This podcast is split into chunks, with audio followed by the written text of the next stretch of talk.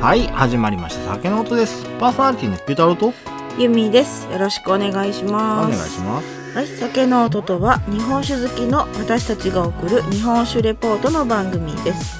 この番組は美味しく日本酒を飲みながら香りや味、温度の変化を楽しみ、記録を残しながら素人2人で勝手に語っていく番組です。ははいはい少し前からうん、あのーちょっとセミナーを受けてこて、うん、日本酒学セミナーっていうのねう。へえ、そんなんあるんや。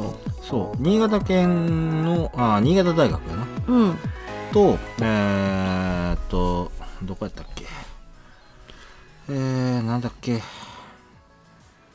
っと忘れた ああ新潟県の地域産業振興課と、うんあの日本酒振興室あ産業振興課の日本酒振興室かうん。と、えーっと、が主催の新潟大学と新潟県酒造組合が、うん。えー協力して、あの、日本酒学というものを世界に広めよう、広めようぜっていうようなところから始まったね、ほう。う。うんん、もので、で、新潟大学いろいろと、まあ、あの、学部あってね、まあ、全部言っていくと農学工学歯科医学教育学人文学法学、えー創生学んで経済学に理学とこんだけほうほあうって結構大きい。うんでまあそれらのちょっとずつつまんで例えば農学やったら食フードペアリングとか工学やったら醸造発酵とかで、うんあの、歯科医療やったら健康だったりとか、で、法学やったら税金だったりとかっていうね、ちょっとずつつまんで、一つの学問にしようぜっていうのでやってはるやつなんだよね。まあなるほどに新潟が主催としてやってはんねんけど、これがウェブで、えー無料で受講できるよっていうことでね。ほう。で、10個の動画での受講になるんやけど、うんうん。一つの動画に対して、えー、1問問題が出て、それを全て正解していけば、あの、その講座全部終わりよ、セミナー終わりよ、みたいな感じで。うんうんで、3年続けると、あの、どんどん、なんだ、あれ、えーどうなっていくんだ。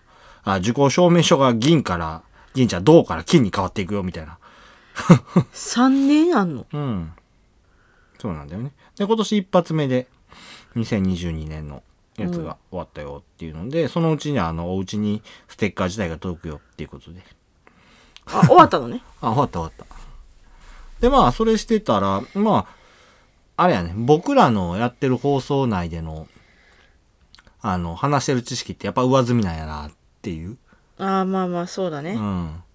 上積みって言っちゃっていいのかな。まあまあまあ、もうけ上積みちょい掘ってるかなぐらい。いや、全然。あ、そうなうん、の。やっぱりあの奥深いねんなと思いながら、うんまあでもそのこれねやってんのんっていうのはまあ言ったら業界関係者向けなんだよ、あ日本あ、酒酒の造業界。うん。業界関係者だったりとかまああのーうん、まあ小売も飲食店もそうやし旅行代理店、ガイド、ホテル、旅館等のスタッフや専門ライター等の皆様がっていう風なうんうん。向けてやってはるんで、まあ、僕も一応その専門ライターの部類に入るのかなと思って、まあ、いけ、いけるやろと思ってやったらいけたから。うん。あ、登録がいるの、そういう。あ、登録いる。無料やけど、全部。全部が無料でやってて。うんうん。うん。なんて登録して、その、いや、一応登録名本名やったんちゃうかあ、まあまあまなうんうん。登録名あ。いや、はそういう本分野の人っていうふ名うになってるってことああポッドキャスターって書いといたで。おお、それ通ったんや。 うん、通った通った。 いけるやろ、 そら。うん。日本酒ポッドキャスター。うん、えその通りやん。 間違い、一切何一つ間違ってへんまとあま思うんあ、で。そうね。うん。というところで登録して、やったら、まあ、あの、すうんまあ難しい問題もあったけど、うんうん。まあまあ、大体知ってることかなっていうので、ーただまあ僕の知識よりも少し、あの、掘ってあるようなこともあったりとかっていうのがすげえ面白かったりとか。うん。あとはせやね、あの、ん正直数字出されてもわからんとかっていうのもあったり、あったけうんど、うん、まあまあそうだね とか、もっとマニアックなとこになってくるっていうかうん、てかまあ、別に覚えてても覚えてへんでも、うん説明はできるよねっていうその数字、あああるやん、そういうのって。まあまあ、うん、とかね、年号とかまあそれもそうやし、あのー何ヘクタール作ってるとか、ううん、米で言うたらとか、あとはその米の成分がどったらとか、うんんで、入ってるアミノ酸のは全部でなんぼで、それがそれぞれなんやとかっていうのな。うんうん、そうなん、 別に、正直僕のこの話してる内容やったらそこまでいらんよねっていうのとかもあったりして、まあその辺はちょっと聞き、まあ聞いてるし、ある程度覚えてるけど、まあ使わねえなと思うような知識もあったり、でもそれを知っておくことによって、なんて言うんだろう、深みが出るって言ったらいいのかな、知識に対うんうんうすんまある。確かにね、うん。知ってんのと知らんのとは全然違うやんか。知った上違うでほん、ま違うその噛み砕いて話すっていうのとね、うん知らんで、あの、自分で分かるように話すっていうのは全然違うから、まあ、それはそんでよかったんかなと思って。で、というわけで、あの、セミナー塾をして、えー、なんとかエキスパートっていうのになったよ。なんだっけなんとかエキスパート適当やな適当よ。基本適当よ、僕。うん。なんだっけなん、ねなんだっけ日本酒のエキスト、エキスパートになろう。あ、違ったわ。それ、それだけや。とりあえず受講は終了して、あの、日本酒に対して賢くなったよっていうだけの話ですわ。ほ う、はいじゃあ近々送られてくるまあ、そのうちね。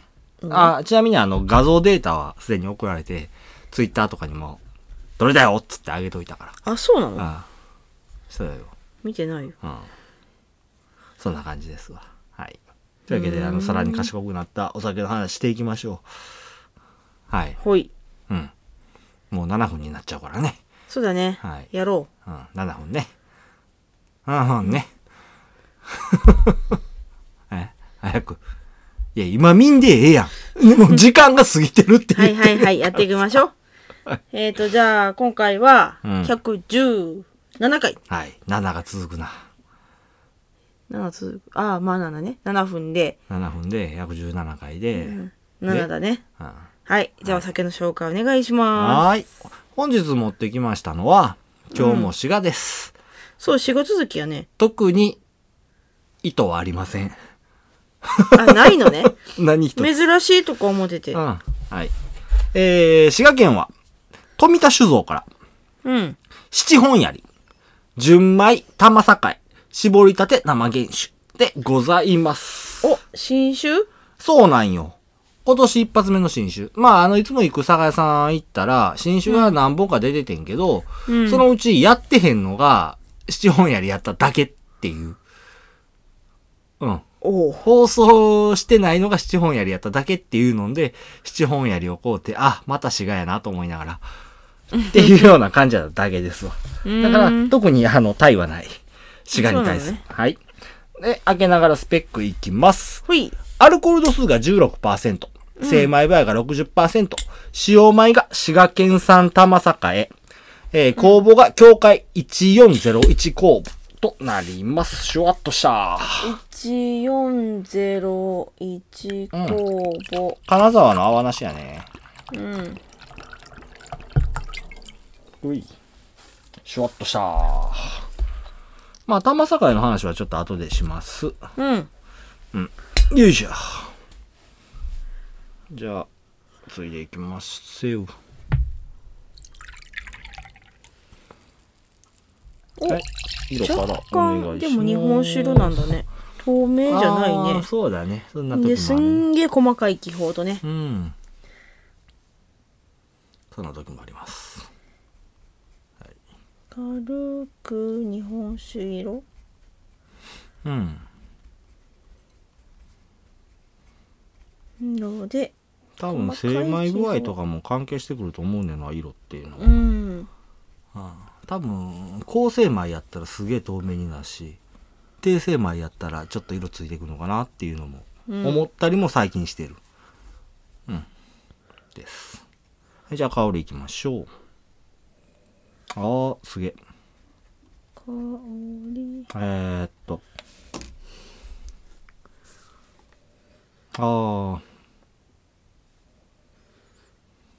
なあそんなに濃いわけじゃないいや結構濃いぜすっなんかげえ爽やかでフレッシュお米の香りせやね若干癖あるなんかあの炊きたてご飯の香りもするし、んほらあのご飯が炊けましたっつってピーピーピーって言った瞬間に炊飯器バカって開けたらふわーっとすげえ香りするでしょ、うんああいう系の香りもあるしで酸も結構ね感じられてで、えー多少の銀条香もあったりしてそれがまたリンゴとかパイナップルみたいなちょっと酸の効いた系の香りするかなと思うんう。うん。なんかあんまフルーツはあんまりま甘いっていう感じはしいひんあ、あ甘さはないね、香りから。うんあと、あうのんす、ごい悪いけあどの、グラスをそこからそうやって持つと、あったかくなるからやめて。すっごい米の香りうん、そやね。米感強い米かな。感が強いなうん。あのね、白ワインみたいな香りがするね。あうー、ん。発酵系の、ああいう、ちょっと酸が、せやし、強く出てんのかなと思ったり。うん白ワインとか、あの、スパークリングワインみたいな。うんうん。やったら、ブドウなんかな。そうなるそやな、ブドウやな。ブドウとかマスカットとか、そういった感じの香りがするかな。はい。じゃあ、舌触りいきましょう。いいかいうんいいようん。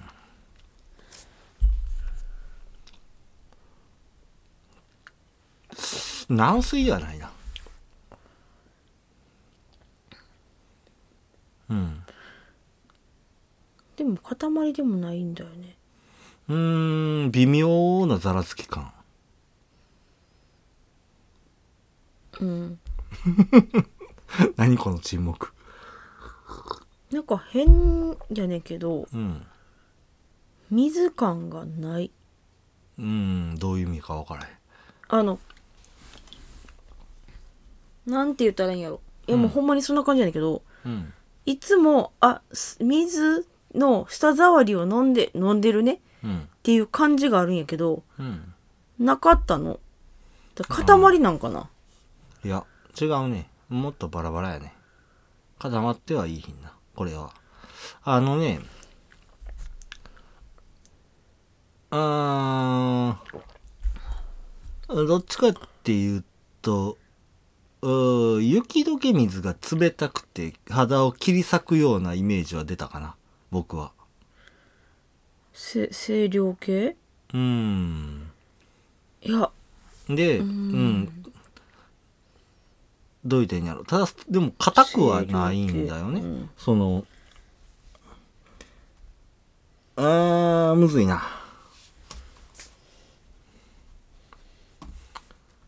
うんでもさらりさらりとその柔らかい感じではないのはわかるうん切れ味があんねやろなお酒自体もそんなあんま味わいもそうやけど、うんその、お水のイメージとしても、割と切れてるんかなっていうイメージが強いかな、あ僕かのも中しでれはん。あの、うん。私の印象はやっぱり何回かもんだけど、うん。塊なんだようーん、塊なんか。あのなんていうのあのさうん。最近流行りなんかなあの水つかめる水いや、もう流行ってない。入ってないもう流行ってあんな感じのうーん。なんか、ぷにょんってしたもんをチュルンって飲んでる感じがするの、そんな感じはない。僕はないな、残念ながら。あそう、うん、僕のイメージはやっぱりあの、日本刀のように切れるかなっていう、そこまでのでもキレッキレ感はないんやけどな、正直言うて。でも、その、やっぱり冷たい水に手を入れたら、こう、切り裂かれるような冷たさってあるやんか。い痛いやつそうそうそうそうそう。ぐらいのイメージまで出たかな。うーんん冷水に水うん。冷水にてうん、川の水に手突っ込んだ入れたら、感じあの、切り裂かれるようなイメージが出るというぐらいかな。まあ、水としては中高水ぐらいやったかな、確か。調べた中やあったそらうなんやうん。やっぱりせやし、その、軟水系ではないんだろうというところで。うんうん。な感じかな。うんまあ、なもう軟水ではないのは、なんとなく、わかる。そうだねうん。うん。はい。じゃあ味いきましょう。ほい酸味だね3やね。ううんん。まあ、後でも話すけど、この富田酒造は、酸を大事にしてると。うんいうオクラさんなんだよねうん。ただ、その酸が主張は、そこまで強くはないと。いう感じかな。うん、酸っぱい酸っぱい。いっぱいようん。でもうん。確かに多分そういう刺激系の味がずっと残るからうん。酸っぱいって引きずってるかもやけどうん。苦味うん。うん。が苦あいねのだいぶくる酸っぱい飲み口、あと苦味がグワッてくるから、そういう酸っぱいと苦いの刺激うん。のインパクトが強いうん。それはわかる。あんで、甘さはないな。うん。うんほぼないと言ってもいいぐらい。でも、うん。あれなんだよね残りがでさよく私が言ってる帰ってくる香りあの中はあのすごいフルーティーなさ甘いお酒うん。を飲んだ時みたいな残り方してんのようまみやな、それは。うまみやな多分な、うまみも結構あると思うえーっとせやしまとめていくとやあー飲み口としてはでもそんなに辛口感っていうのはないんよねうんうんそれも思でうあんで甘みも少なくて少ないというかほぼないううんでうまみが多少感じられるうんぐらいでえーっと酸と苦味の強調されたお酒っていうところかなうん割とっていうかかなりすっきりしてるやろうね。ううんん。で、キレもあると。うんキレはあるけど、その旨味のもったり感っていうのが最後に残るようなイメージかな。あそう残るんやろね、うん。えっ、とあれだね渋みとさうん。ちゃちゃ渋みで苦みと酸味の刺激が強いからうん。塊でそれが味としてくるけど、うん。ちゃんとベースに旨味はあって、うんその塊がグズドンって流れた後にそれだけがふわっと残るっうん。ていう感じかなうん。で、やっぱりあのーその味わいの中に、白ワインとかスパークリングワインのような、うんあのー味わい、香りみたいなのもやっぱり含まれてるかな。うんうん。あの、発酵系特有の、あの、酸っぱさ、ふわりとした。うんうん。で、甘みが少ないっていうか、ほぼ感じられへん分、そういうところ、白ワインのような感じが出てんのかなっていうような印象。うん。あでも確かに白ワインって言われたらそうかもこのいや酸味の感じも全然全然そんなことはないで。嘘や、ほんまでもぽいでうん、あのね、そういう雰囲気持ってるよねっていうやつ。多分なんならだって普通にさ、うんこれワイングラスで出されたらいや、食前酒ですって言多われ分たら僕はこれはちゃんと日本酒って言うわ。このレベルやったら。ああ、うんえ知らん人やったらさいやー、でやろな。日本酒やと思うんちゃう思うかな、うん。あー酸っぱいやっぱ酸っぱいそっか、そんな酸っぱいかな。私はねうん。まあ、確かに酸は強いと思うんう。うん。うん。あの酸っぱいからさ苦いの間に間髪ないからさ、あの、空気含んだら、うんふわっとした甘みあるわ。ふわっとした。うん、ほんまにかすかに最初感じられるかなって。鼻に抜けるところで。うん。やっぱりマスカットなんかな。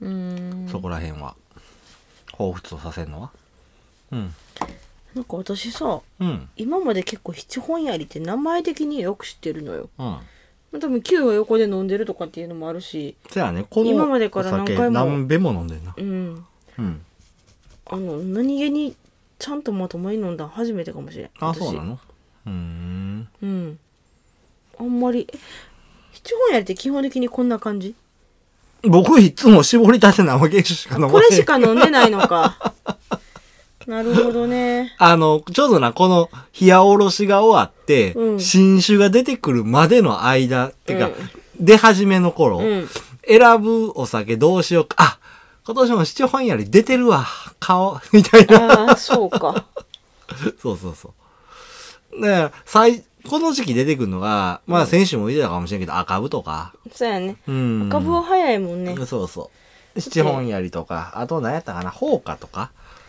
方が若干遅ないえー、ちゃうかったかな何でだかちょっと、うん、完全に忘れた。あ、七本槍あるわ、と思ってこうできたからさ、おちゃん説明してんの、半分、き半分聞いてへん、みたいな感じにな、やったから、今日は七本槍決めたって思いながら聞いてたから、話を。うああ、ん。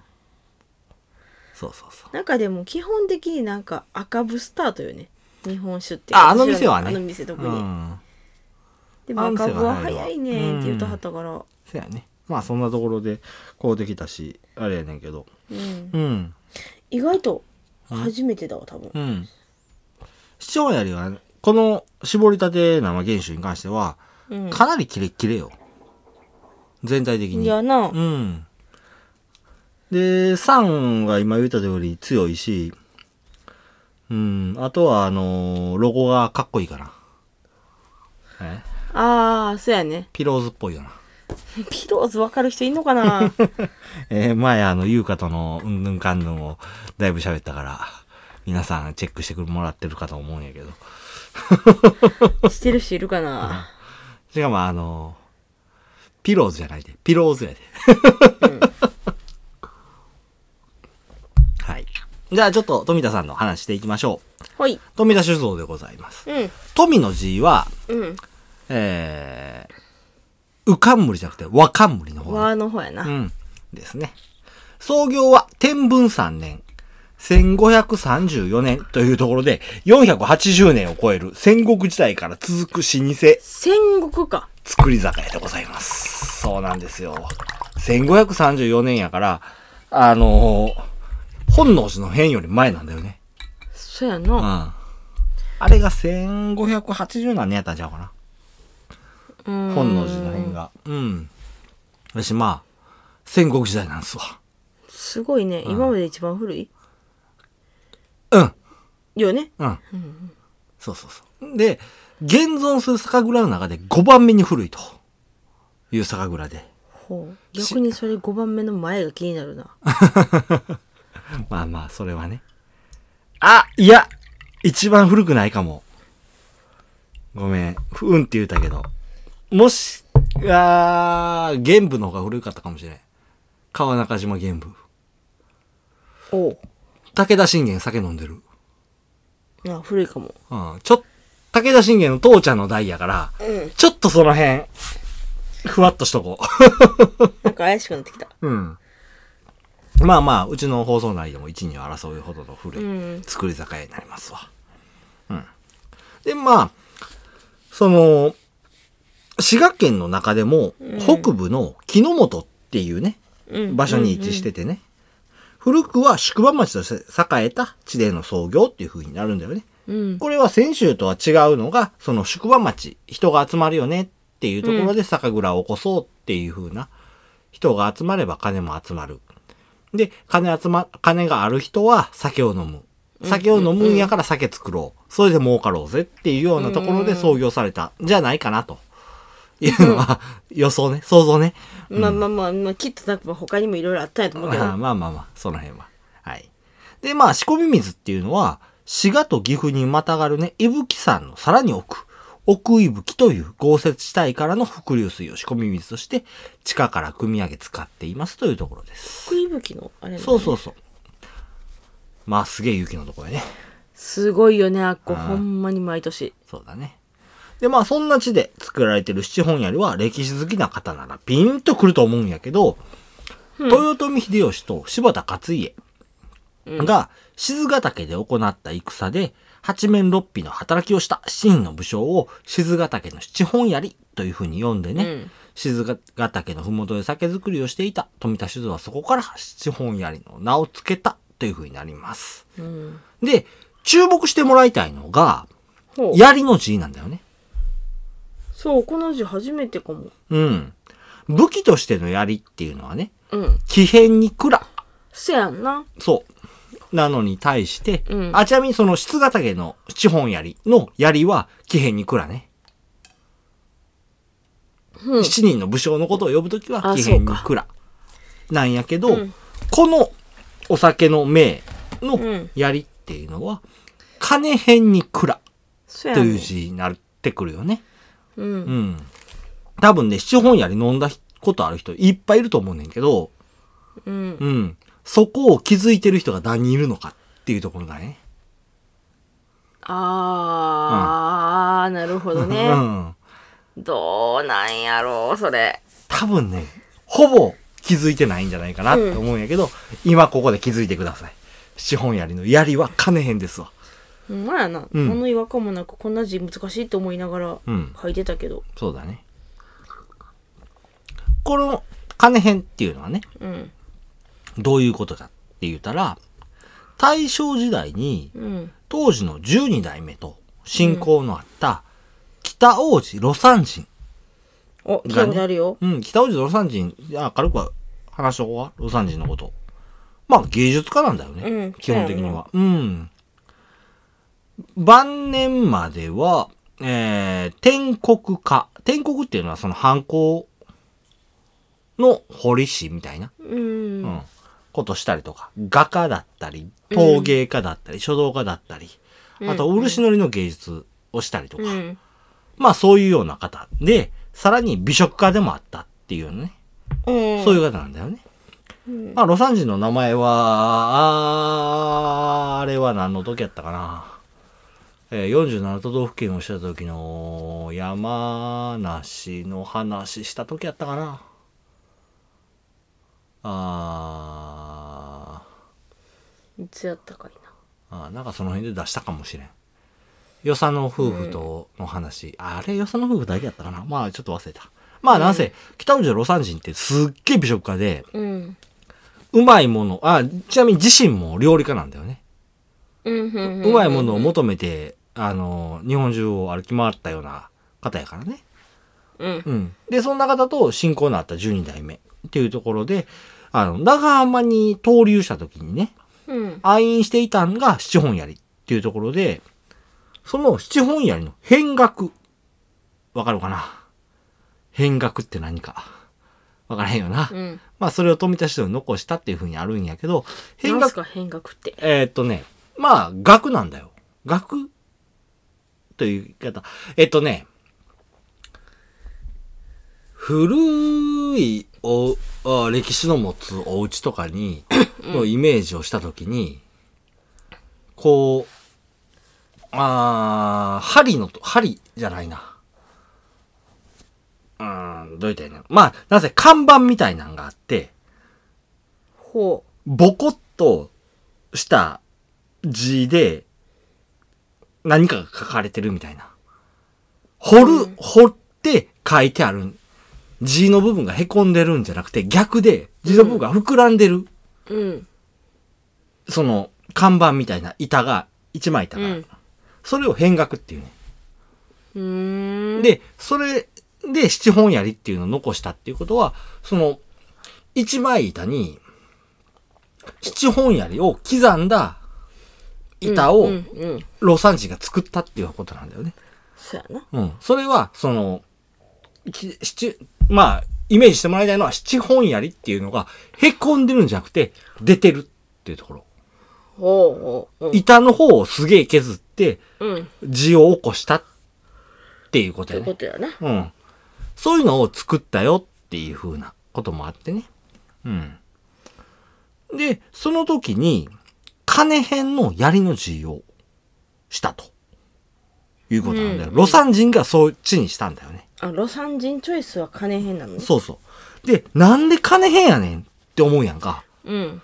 その金編の槍っていう字も、うん実際に武器の槍っていう意味はあんのよね。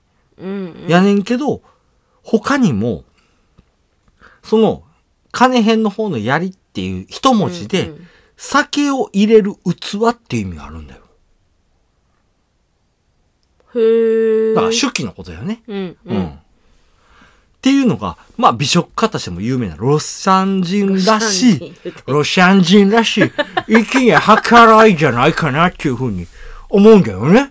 今すごい髪型したな。うんっていうところです。まあそれでその槍の字が金編になったっていうような歴史があるんだよね。うん。まあ実際その、それ以前に金編やったかどうかっていうのは僕は分からへんかってんけど、うん、うん。でも、ロサン人がその金編にしたよっていう風に書いてたってことは、そうなんじゃないかなと。まあ想像的にはそうなるのかな。うん。え、すげえ粋じゃねうん。かっこよくねうん。まあ、そんなところで、長い歴史のある富田酒造の現在なんですが、うん。地元の米での酒造りにこだわっておられるようなんですよね。まあ今回も100%やしね、たそうだね100%。その中でもメインに玉境を使って、うん。他に渡り船とか銀ぶ銀吹雪で山田錦と、すべて滋賀県産のものを使ってらっしゃるようです。う。うんん。ちなみに渡り船は6号なんじゃないかなっていうのは僕の勝手な想像なんやけどね。渡り船だけで言うたら、他の県で作られたお米なんやけど、渡り船6号っていうのは滋賀県産米なんだよ。うん。うん。うん。まあそんなんもあって、まあまあその辺は勝手な妄想やねんけどな。うん。うんでまあこの4種類の米に絞って徹底的に研究して酒造りを行うっていう風なお蔵さんになってくるんだよね。うんん米の数で言うと4種類って少ないと思わへん。そうよね。うん。山田錦使いました。うん。半米堂笹錦使いました。うん。えー、お町使いました。うん。ああ、あと何でしょうかな。ああー、とかっていうね。もっといっぱい米あるのに、この4種類っていうところに、こだわってらっしゃるっていうのがすごいよねって。もうそこ譲れへんこだわりっていうか。うん、そうやね。で、その米、今言うたけど、徹底的に研究っていうところでね、4種類に絞ることによってそれができるんじゃないかなと。あ、まあそうか。あれもこれもあれもこれもで手つけるぐらいやったら、この4つ。そうそうそうそう。うん。うん。で、まあ、さらに、サセ式っていうね、絞り機の木舟で手絞りを行って、古き良き製法での酒造りにこだわる反面、新たに麹室を拡張するっていうね、うん。あの、新しいものを取り入れていくっていうスタイルをされてるような大倉さんなんだよね。なんかもう昔の、うん。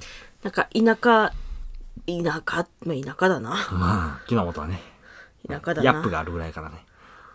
うん。ヤップって何か分かってるスキー場だよ。ああ、そうだよ。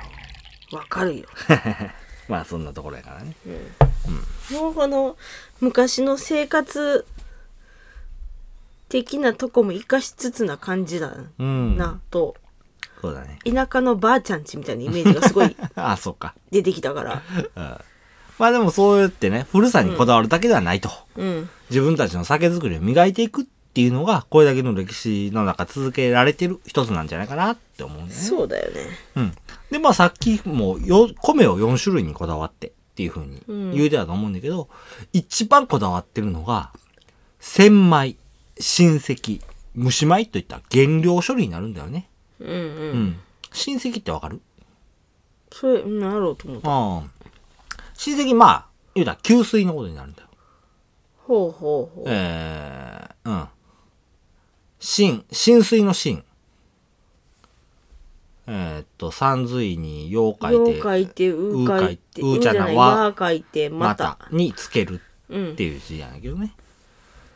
例えばメインで使ってる玉境っていうのはね、うんその米自体が硬くて溶けにくいっていうところで、親戚、まあ給水のことなんやけど、うん。を約2時間かけてたっぷりと水を吸わせるっっていうことを行われてるんだよね。うん僕、この話は初めて聞いたわ。そうやなうん。給水ってもっとなんか、ざっくり、ざっくりじゃないな。もっと早い。まあまあまあまあうんうん、ううんん、あのー限定給水で言うたら、うんうスんトップウォッチ使ってせやなする何よ秒うな入ってってあげてははるいイメージやから、イメージだったんやけどもう2時間もかけてやるっていうこと自体がうんあんまり聞かへんしあんまりそうそうそうそううんでまあ東大である15代目の富田氏曰くねううんこの作業が一番大事やっていうふうにおっしゃられてるんだよねうんうんしっかり水分を抑えた玉栄を、うんさらに高めの温度で発酵を行わせ、うん米を溶かせていくことによってね、うん琥珀酸っていう風な、綺麗な、あ、琥珀酸という綺麗をもたらす酸を醸し出してね、それが酒の味全体をまとめ上げるっていう風に言われてるんだよね。うん。日本人の主食は米ですと。米ですその米と水を使ってできるのが、できるお酒が日本酒。日本酒を作っている蔵は全国各地に1000蔵以上ありますと。うん銘柄も地名が絡み、歴史が絡み、伝承が絡みなど。ザ日本のお酒そう思うと面白いし大切にしたくなると思いますと。うんそれぞれの地に根付いてきた昔ながらの酒、地酒。その地酒の地の部分を大切に、ここは滋賀の湖北より発信したいと思います。守るべきは部分、えー守るべき部分は変えずに守り、変革する部分は果敢に挑戦する。うんその両論で伝統文化を次世代へと継承させていきたいと思います。というふうなを15代目蔵元、富田、えー安信氏はおっしゃられていますというところですうね。んうんなんかもう聞けば聞くほど立派な人そうだ ね。まあちょっとあの、ようできる子やのーって感じを今あっさりとした紹介にはなってしもうたかもしれんけどね、その蔵元に関しては。うん。せやけど、そういうふうな、あの、あ、あお酒造りをされてるっていうような、お蔵さんになるんだよね。まあ、守るべきところを守ると。うん。でも、その、進むべきところは進むと。うん。いうなんで。まあ、なん二面か、うんあれよあのさっきも言ったけど田舎のばあちゃんちモードやったからな 聞いててそなうんだかね。すごいまったりほう田舎のばあちゃんそれこそなんかあのさうん。下手しいあの何かやぶきの家でさうん。あの平屋でな軒下があってポヘーってしてられる感じのイメージで、なんでやねん勝手に勝手になんかそん な感じで思っててそさ こで酒蔵っていうだけでもう戦争起きてるわ。 そうそうそう蔵の中で。うおーやねんけどなんかすごいこのまったり感で想像してしまってうん。そっからの頭発想が縁の下にいるさばあちゃんやったからさ、うんそれで聞いて「偉いよそしたらお前がばあちゃんになってるやんけー」。おなってたちゃうやん。 「すごいなーよう頑張るなー」みたいな感じだったなん今でやな。うんあまあまあ、あの、蔵元としてはそういう方になるんやけどうね。んちょっと今回、あの、さっきも言うたけど、玉境の話もしようかなと思って。言うてたよね。米の話しようかいなーっつって。この玉境っていうお米ね。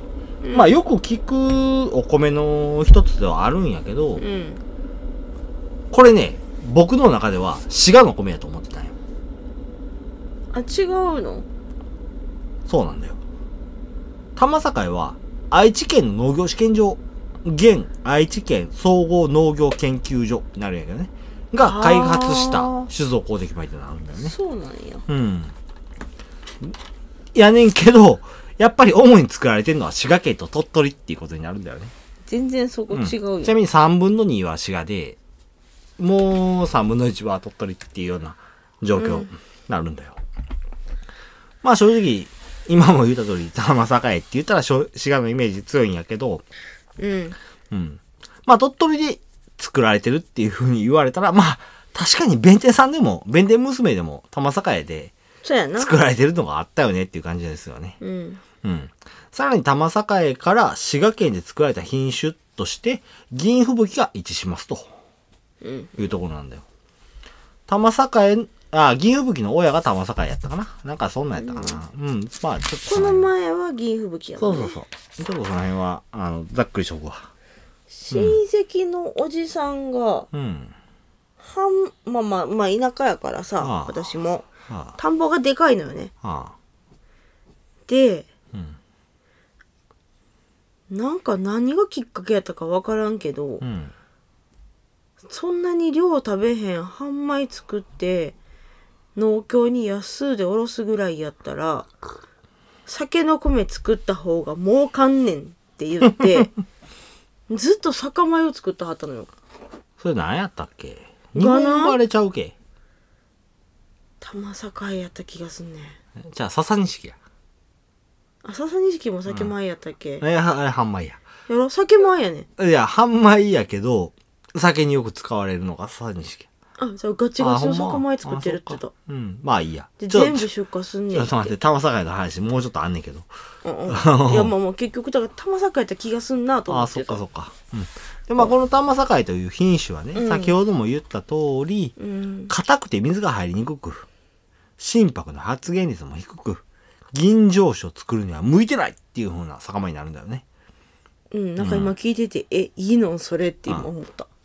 ただ、できたお酒の味わいとしては、キレがある、辛口なお酒っていう風になるんだよね。うー。うんん。一方で、収量的には、うん多いんだよ。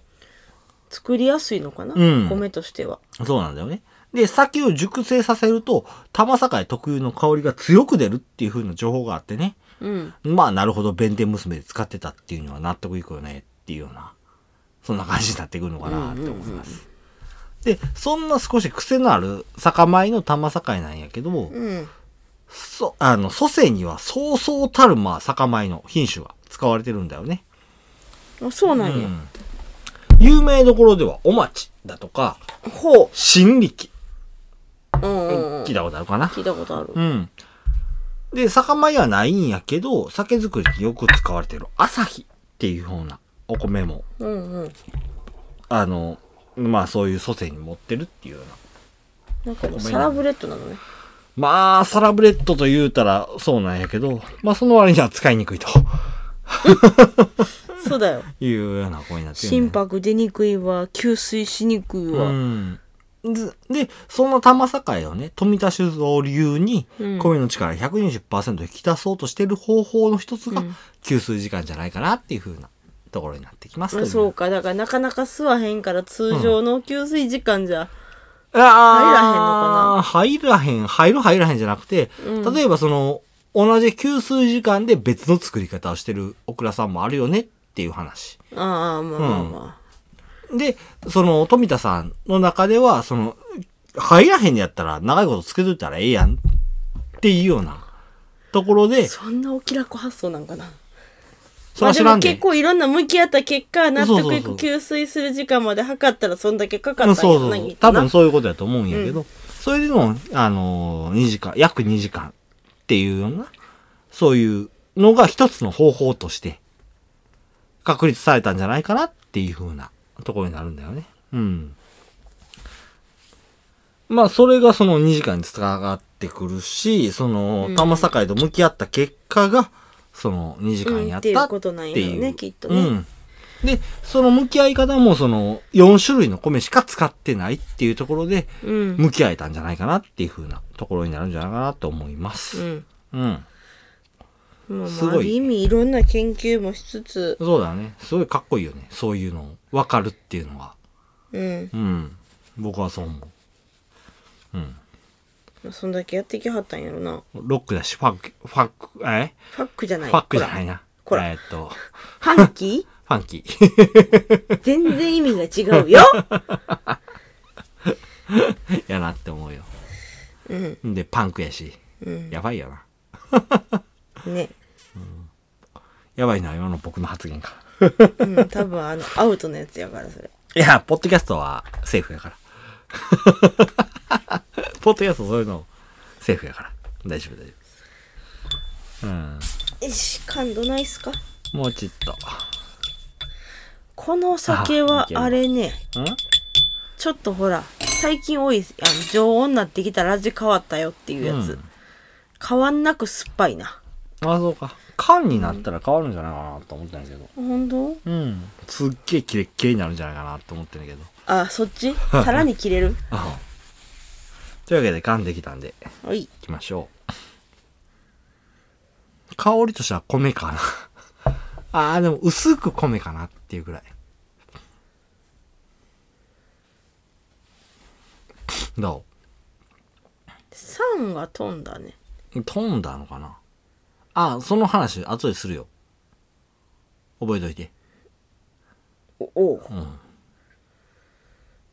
あそうやんな米うん米っぽくない米っぽいなっていうぐらいうんかな飲んじゃえうん飲め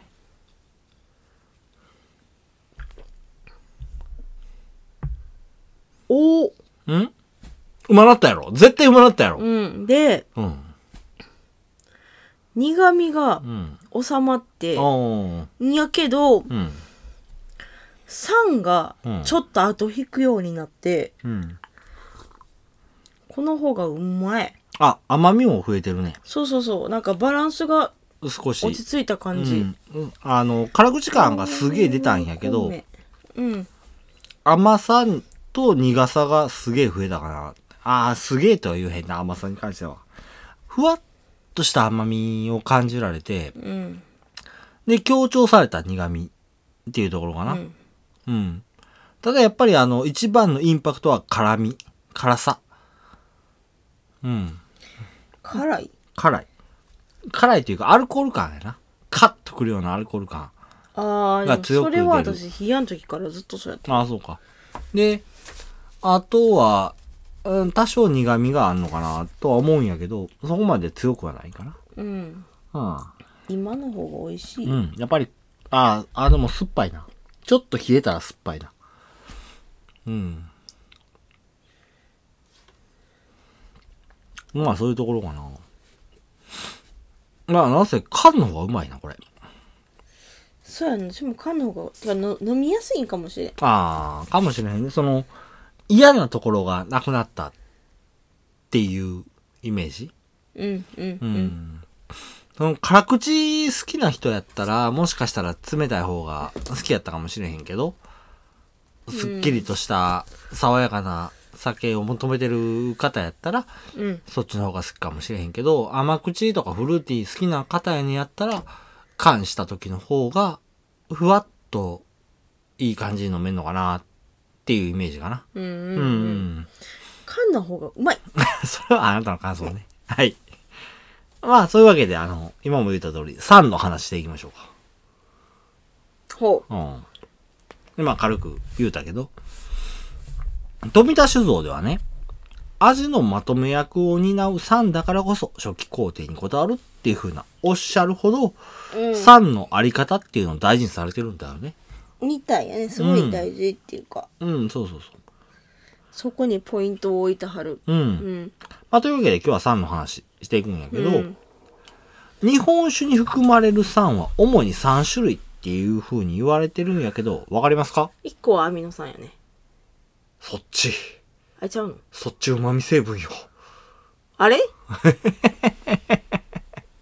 酢酸イソアミルとかあの辺かいああ、そっちでもない。あれそっち香りよ。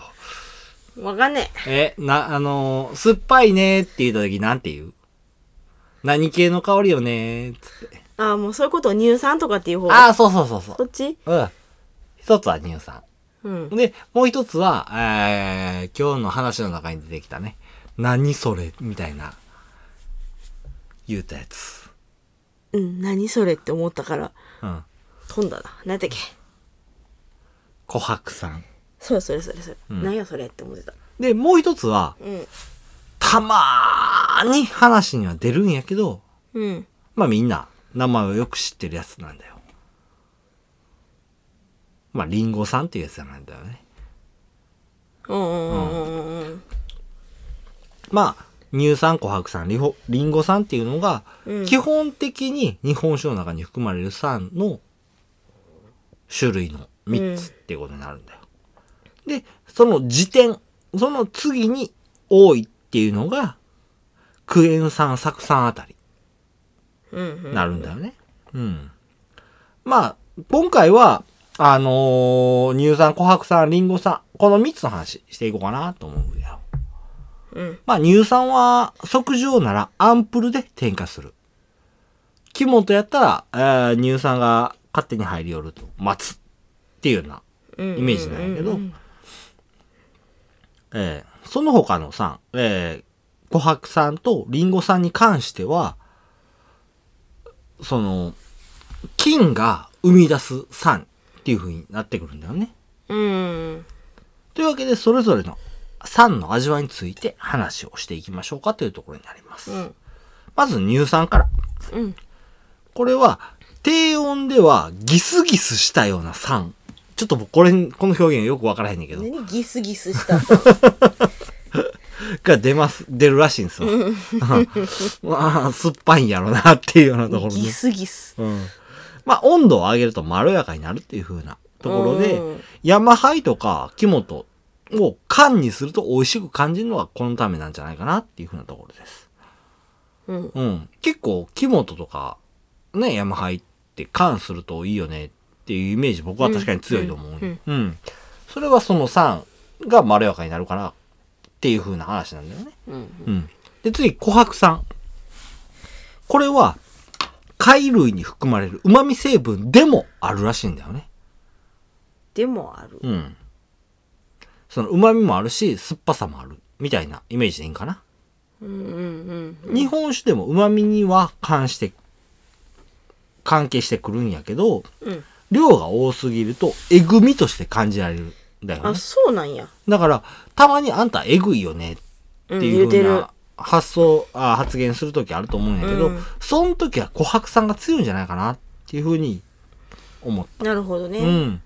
で、まあ、人肌からぬる感まで温めるとまろやかに美味しく感じられるっていうようなとこ、ものになるんだよね。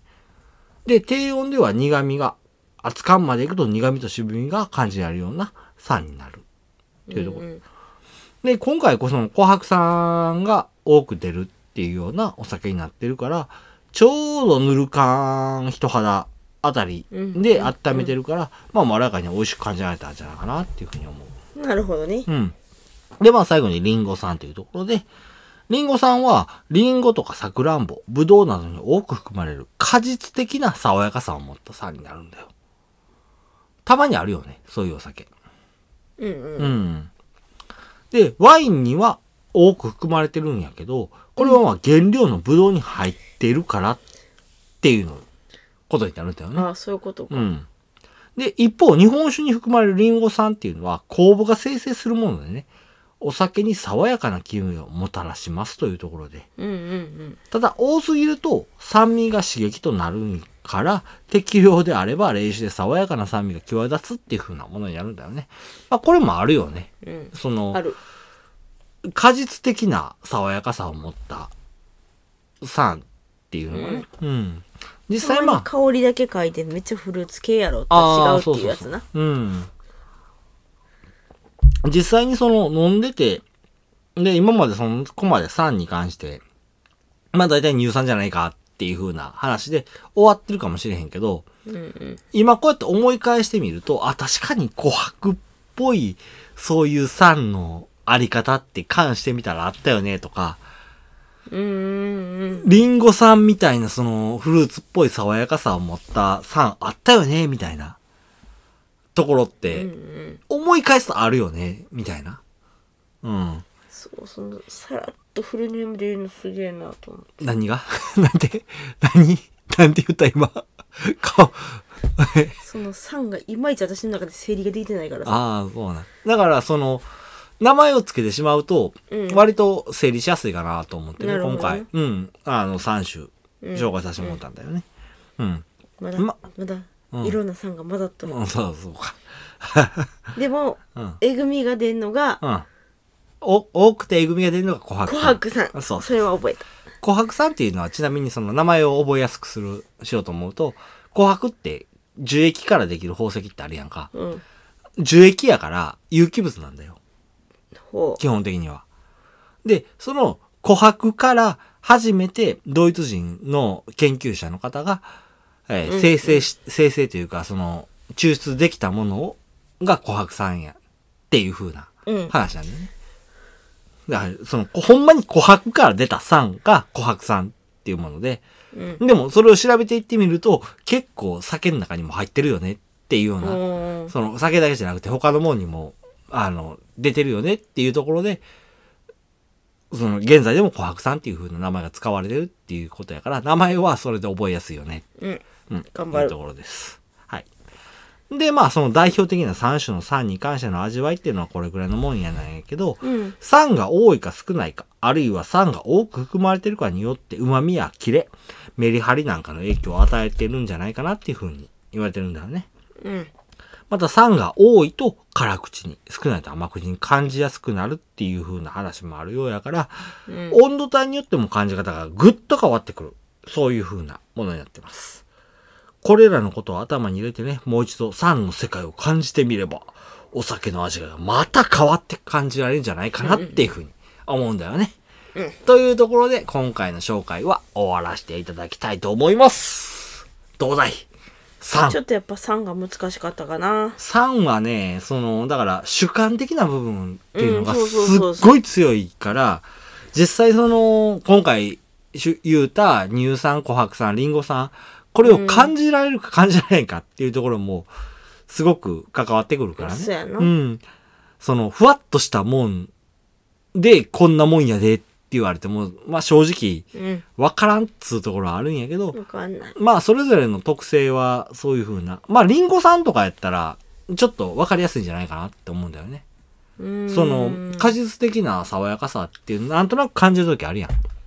まあまあ確かにな、うんフルーツみたいな爽やかそうなそうそうそう感じがするって言ってる時はリンゴさんなんだねな、かもしれへんねっていうとかこもしれへん、うん実際それがそうなんかっていうのは、知ってんのはそれの成分検査をした人だけやから。ってことやな、まあ他にも、その、酢酸とかやったら、果実系の、果実じゃないなさ、あの、あれ、えー、柑橘系の香りがするとかやったら、酢酸の可能性も出てくるし、うんうんあとクエン酸とか、あ、じゃあクエン酸になるのか、あれは。クエン酸の話は一遍昔したんやけど、覚えてるかな白麹を使うとクエン酸が出やすくなるよとかっていう話もしたりもしたんやけどしたなうん、まあちょっと今回は酢酸クエン酸に関しては、あの、省かしてもうたけど、まあそういう風な話になってくるんだよね。うんうん。で、まあ、乳酸に関しては圧倒的に分かりやすいんかなっていう。乳酸はわかりやすい、うんやっぱりヨーグルトっぽいそとうそかうそうそうそういうのもあってね、うんまあその3の世界って難しいかもしれんけど一歩踏み込んでみるの楽しいよ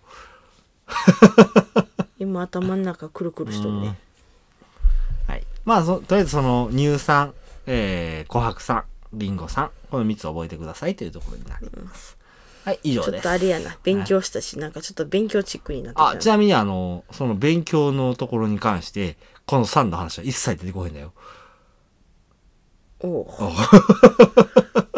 なんか絶対勉強してんねやと思ってたしてない してないんやしてない出てこへんだから僕はスキップしたからどっちか 僕は聞いてないそう かうん。まあ前回がその割と、まああんたあの、どう言ったらいいんだろう、ふわっと楽しい会やったから、今回ちょっと勉強ちょ会っもと、締めてみましょうか、うん、持ってきた、持ってきたっていう感じじゃないね。で、まあ3の話あんまりそうやそっうてシーンもねしてへんだから、あの、実際、そのお酒の酸全部乳酸でまとめてしまうのはもったいないよなって前から思っててう、んうんうんうん。それもあってっていうところで、今回、さんの話したよっていうふうな感じになります。はいで終わり 終わり。もう時間オーバーしてんだよ。あまあまあまあまあ。今回長かったね。長いね。